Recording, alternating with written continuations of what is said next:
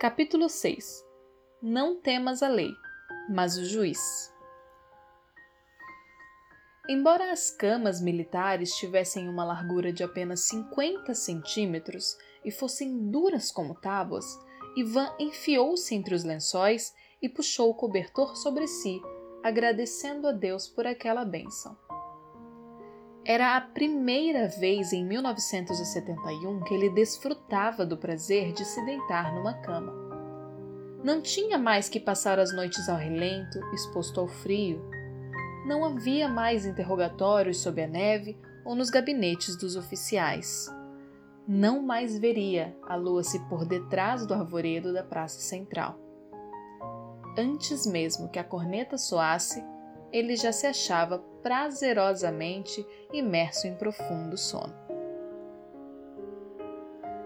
Apesar de ter ouvido aquela voz apenas uma vez antes, ele despertou imediatamente. Levante-se, Ivan. Em um segundo, já estava de pé na passagem, fitando o fulgor cristalino do anjo. Sua mente girava febrilmente percebeu que nenhum dos soldados adormecidos no alojamento se movera. Mecanicamente, começou a vestir a calça e depois tateou à procura dos sapatos sem tirar os olhos da beleza radiosa do ser à sua frente. O olhar do anjo era tão terno que Ivan não sentiu nenhum receio. No instante seguinte, eles começaram a elevar-se. O teto do dormitório e depois o telhado se abriram e eles voaram, atravessando tempo e espaço em direção a um outro mundo. Neste planeta desconhecido, a grama era verde macia e recobria toda a superfície dele, até perder-se de vista. Era de um verde vivo, como das plantinhas novas. Deslumbrado, Ivan ia seguindo o anjo. Algum tempo depois, chegaram a um riacho. A água era clara como cristal e tão transparente que se via perfeitamente o leito. O brilho dele cegava-lhe a visão. O anjo saltou a corrente sem qualquer esforço, mas o rapaz se deteve diante dela. O outro voltou-se para ele. Por que está com medo, Ivan? Sua voz era tranquila e repassada de ternura. O moço sentia-se dominado por um inexplicável temor de cobras. Cobras, respondeu, correndo os olhos pela grama. A estranheza de tudo aquilo provocava nele um medo absurdo. Embora o anjo estivesse bem distante, sua voz continha certa sensação de proximidade. Não tema, você está comigo. Aqui não é como na terra, não há cobras. E tão subitamente como surgira, todo o seu receio se dissipou e ele transpôs o riacho. Ao resplendor daquele mundo, cada detalhe da paisagem, as folhinhas da grama, as pétalas das flores, se destacava nitidamente, como se estivesse iluminado por refletores. As figuras das cascas das árvores eram indescritivelmente belas, os espaços entre os ramos de uma graciosidade profunda e tão luminosos que a luz parecia jorrar do interior de cada árvore. Instintivamente, Ivan ergueu o rosto para o alto, girando a cabeça em todas as direções. Não havia sol. Quando abaixou os olhos para o anjo, havia alguém ao lado dele. Alguém que lhe pareceu mais sagrado e sublime que o próprio anjo. Este mostrou ao outro certa deferência, e o rapaz compreendeu tratar-se do apóstolo João. Tendo o anjo como intermediário, o apóstolo dirigiu-se ao rapaz, e Ivan parou, fascinado, bebendo cada palavra. A seguir, apareceram três seres em quem, sem saber porquê, ele reconheceu Davi, Moisés e Daniel. Sua concentração foi tão intensa e seu senso de encantamento e gozo tão dominantes que, quando o último deles se foi, Ivan teve a impressão de que iria cair em pesado sono. Entretanto, o anjo, que agora se achava sozinho na corrente de luz, falou-lhe: Viajamos bastante e você deve estar cansado. Venha sentar-se. Ivan acomodou-se sob uma árvore grande e acolhedora, que exalava um aroma que lhe recordava os vinhais da Moldávia. Se o anjo nunca mais lhe dirigisse a palavra, ele ficaria satisfeito de permanecer ali para sempre, aspirando o delicioso perfume e apreciando aquela paisagem iluminada. Gostaria de mostrar-lhe a cidade celestial, a Nova Jerusalém, mas se você a vir, não poderá continuar habitando neste corpo terreno, e ainda há muito trabalho para você realizar na terra. Houve um período de silêncio e depois ele prosseguiu. Vamos para o outro planeta. Vou mostrar-lhe a luz da cidade. Assim, embora você esteja vivendo neste corpo, saberá com certeza que realmente existe uma nova Jerusalém. Em questão de instantes, chegaram a um outro planeta onde se viam muitos montes elevados. Ali também a luz era tão radiosa que clareava profusamente cada recanto do lugar. Ivan contemplou riachos prateados, descendo pelas encostas dos morros para vales verdíssimos, de onde saltavam chuviscos em névoa. Chegaram à beira de um grande cânion e desceram até o fundo. O anjo parecia ter se transformado numa chama de gozo, sua voz mais solene e jubilante do que nunca. Ivan, olhe para o alto e verá as luzes da Nova Jerusalém. Ao primeiro olhar, o moço retraiu-se. O brilho era tão intenso que, embora o estivesse fitado por apenas um segundo, pensou que ficaria cego. Imediatamente, o anjo falou: Pode olhar, não vai lhe acontecer nada. Nem mesmo um homem que tivesse se perdido no deserto beberia água com a avidez com que Ivan sorveu o esplendor daquele clarão. Possuía energia tão intensa que dava a impressão de poder ser tocado, provado, ouvido. Vê-lo não era uma sensação visual apenas, mas uma experiência que afetava todos os sentidos. E quando o anjo chamou, teve ímpetos de chorar de tristeza. Vamos, é hora de voltar para a terra.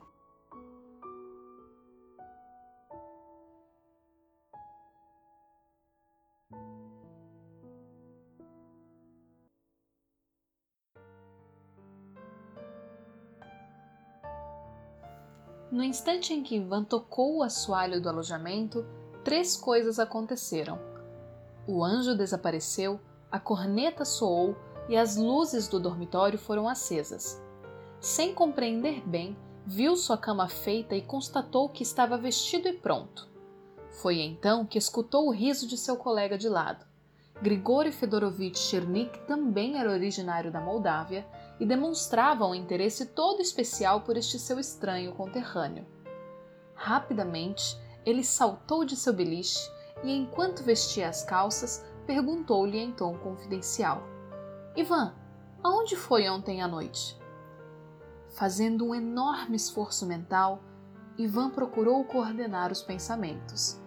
O dormitório regurgitava de gente se movendo, passando por sua cama em direção à saída, mas tudo lhe parecia irreal. As pilhérias bem-humoradas dos soldados, os resmungos dos mais sonolentos, os reflexos das guarnições de metal das fardas. Ele se voltou para Chernik e olhou-o fixamente. Está querendo dizer que não me viu trocar de roupa para me deitar ontem à noite? Nós entramos à mesma hora. O outro abotoava a camisa apressadamente. Certo, você se deitou à mesma hora que eu e dormiu, mas não muito tempo. Eu acordei às três horas e sua cama estava vazia. Você não se achava em canto algum deste quarto. Pegou a túnica, dando um sorrisinho malicioso. Logo você tinha que dar uma saída sem permissão? Então não for um sonho. Ele realmente saíra com um anjo. Uma grande comoção tomou conta dele, como se fora energia elétrica. Dirigiram-se rapidamente para a porta. Vamos indagar do oficial de plantão se alguém deixou o alojamento durante a noite, disse ele com voz trêmula. O oficial ficou indignado. É lógico que não. Vão andando. Estão querendo meter-me em complicações? Ivan e Grigori deixaram os aposentos calados. Por fim, Chernik rompeu o silêncio constrangedor que os envolvera, fazendo-lhe uma pergunta. Como resposta, Ivan passou a narrar-lhe o que se sucedera.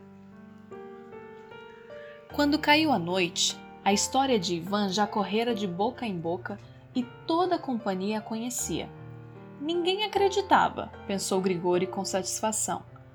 Apesar do profundo tom de sinceridade de Ivan, suas histórias eram simplesmente incríveis. No entanto, não se podia negar que seus relatos eram envolvidos em uma aura de mistério que deixava todos intrigados. Como era possível alguém passar cinco dias sem se alimentar e não adoecer? Como um homem podia ficar horas e horas exposto a uma temperatura inferior a zero sem sentir frio?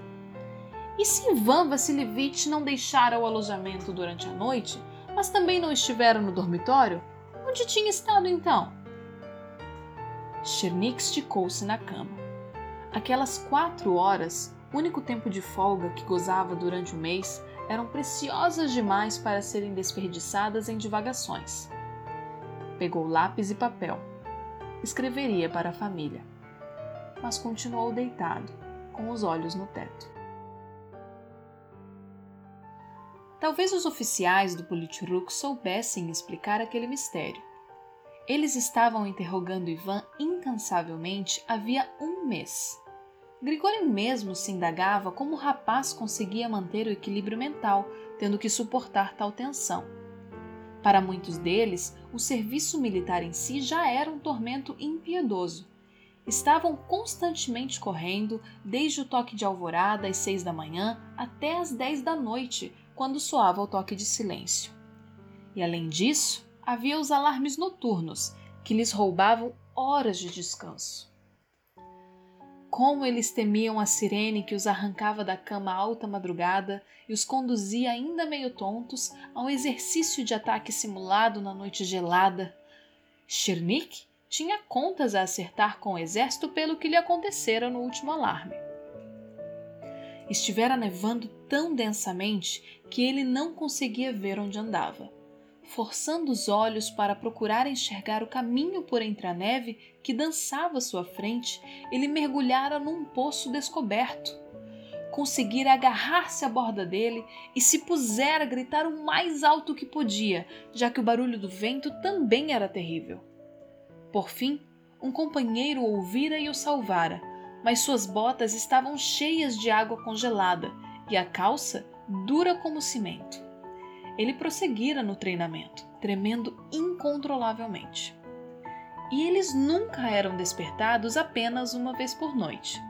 Quantas vezes jogavam-se na cama exaustos e enregelados para serem chamados uma hora depois e repetirem tudo novamente?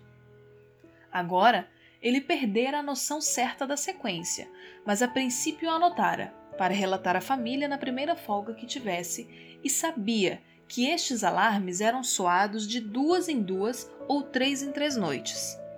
Era completamente ilógico que se esperasse que os soldados pudessem fazer instrução e estudar com apenas três ou quatro horas de sono. Grigori não conseguia entender como Ivan suportava aqueles interrogatórios constantes, além dos rigores do programa de treinamento. Já vira o rapaz ser chamado durante as refeições ou durante as aulas, ou até no meio da noite. De dia ou de noite, não importava. Muitas vezes a cama dele permanecia vazia a noite inteira.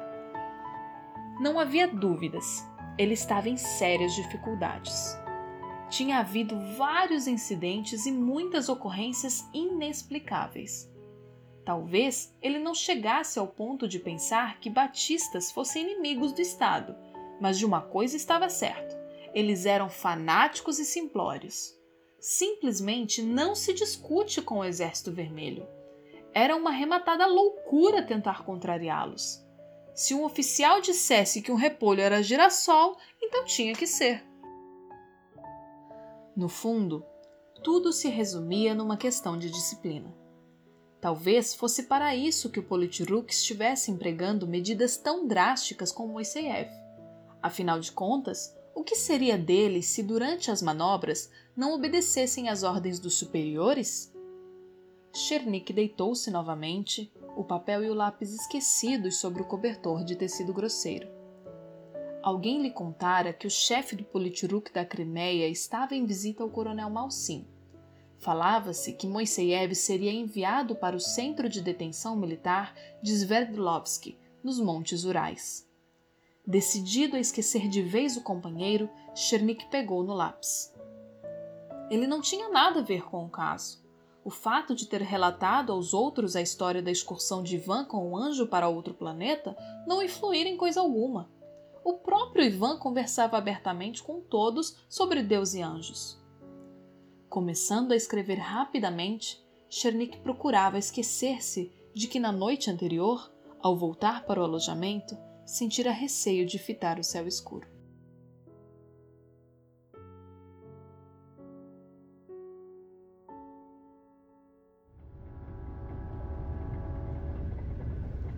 O trem sacudia de um lado para outro sobre os trilhos gelados, cortando a paisagem hibernal. Campos, bosques, lagunas, ravinas iam ficando para trás, contemplados atrás da porta corrediça do vagão de prisioneiros militares que estava entreaberta.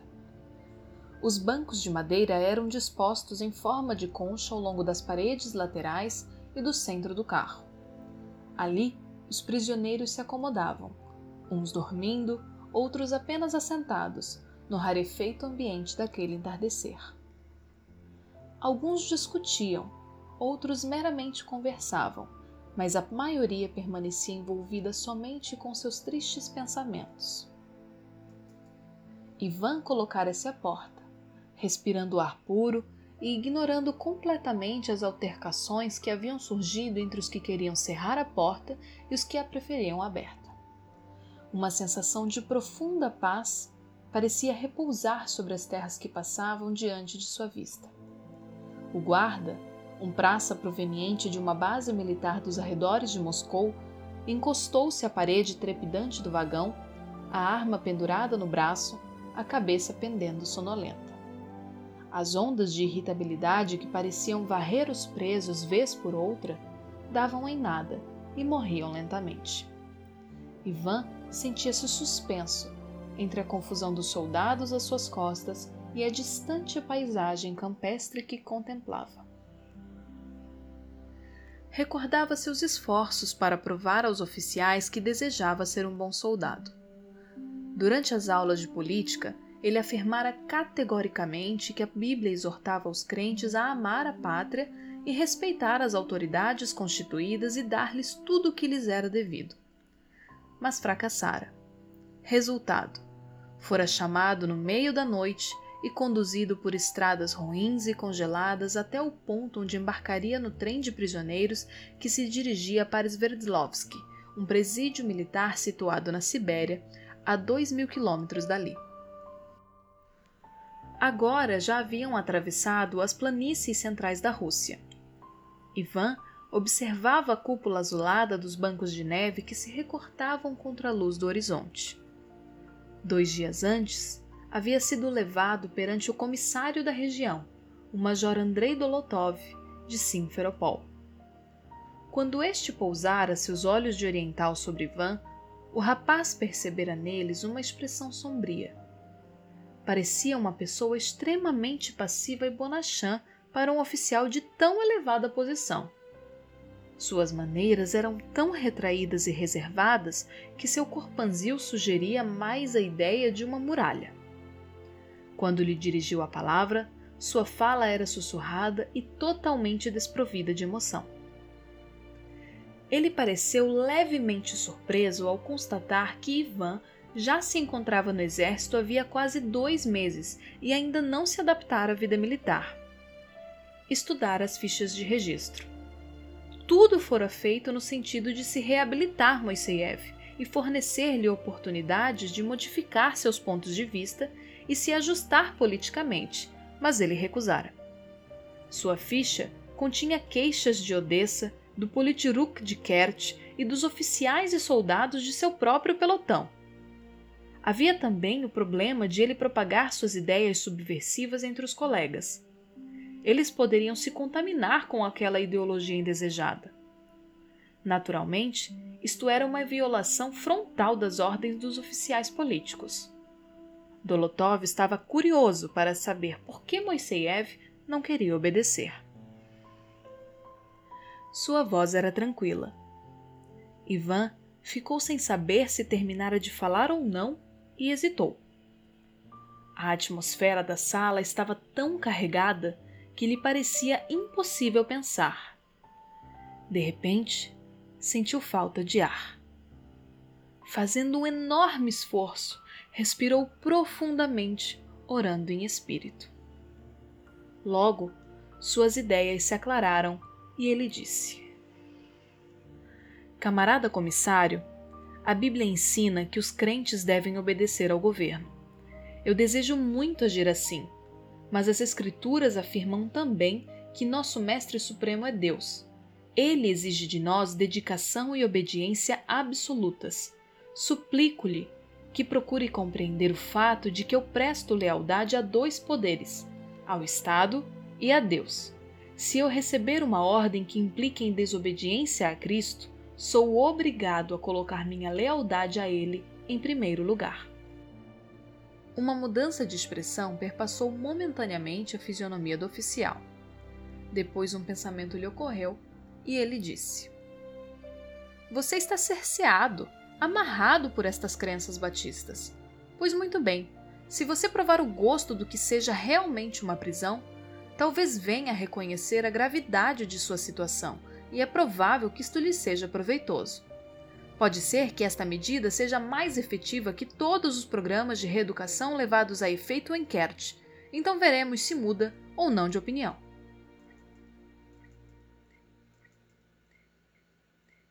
Ivan só não compreendia por que ele havia escolhido aquele presídio tão distante.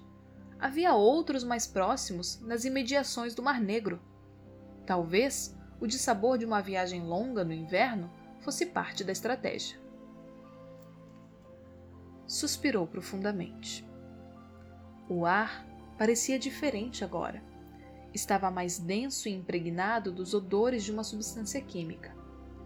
Alguns dos homens que se achavam ao fundo do carro começaram a mover-se. Pegavam as peças de bagagem que se achavam mais ao seu alcance. Um prisioneiro idoso retirou uma corda de um volume envolto em um cobertor e atou-o com ela. Um gigantesco cossaco pegou de uma panela que continha um resto de água de neve derretida ao aquecedor e sorveu-a. O trem sacolejou subitamente. E um sargento mal barbado soltou imprecação. Dois soldados mais jovens, denotando ódio no olhar, mantiveram-se juntos. Ao longe, quase sumido à luz fraca da madrugada, via-se o conjunto das chaminés das fábricas atirando para o alto a sua fumaça escura. Aqui e ali, uma língua de chama lambia os céus. O velhinho aproximou-se por trás de Ivan e, inclinando-se um pouco, passou a espiar, procurando ver o que estava pela frente. Sverdlovsk, a cidade da serra! citou, no sotaque meio cantado de Odessa. Operário e guerreiro, é isto que devo ser aqui. E você também, camarada? O guarda despertara de sua sonolência e empurrou bruscamente o velho para um lado, postando-se junto de Ivan sem dizer uma palavra. A máquina começou a diminuir a marcha. O trem chacoalhava mais ao passar sobre as mudanças de chaves com grande trepidação. Os outros prisioneiros se aproximaram da porta o mais que podiam, procurando ver a cidade, ansiosos para terminar logo aquela jornada longa e tediosa. Uma estrelinha pálida piscou, acima de uma fila de pinheiros que bordejava a via férrea. Ivan fitou seu brilho suave. Sua mente se reanimou por instantes ao recordar um versículo bíblico de que seu pai gostava muito. Os que forem sábios, pois, resplandecerão como o fulgor do firmamento, e os que a muito conduzirem à justiça, como as estrelas, sempre e eternamente.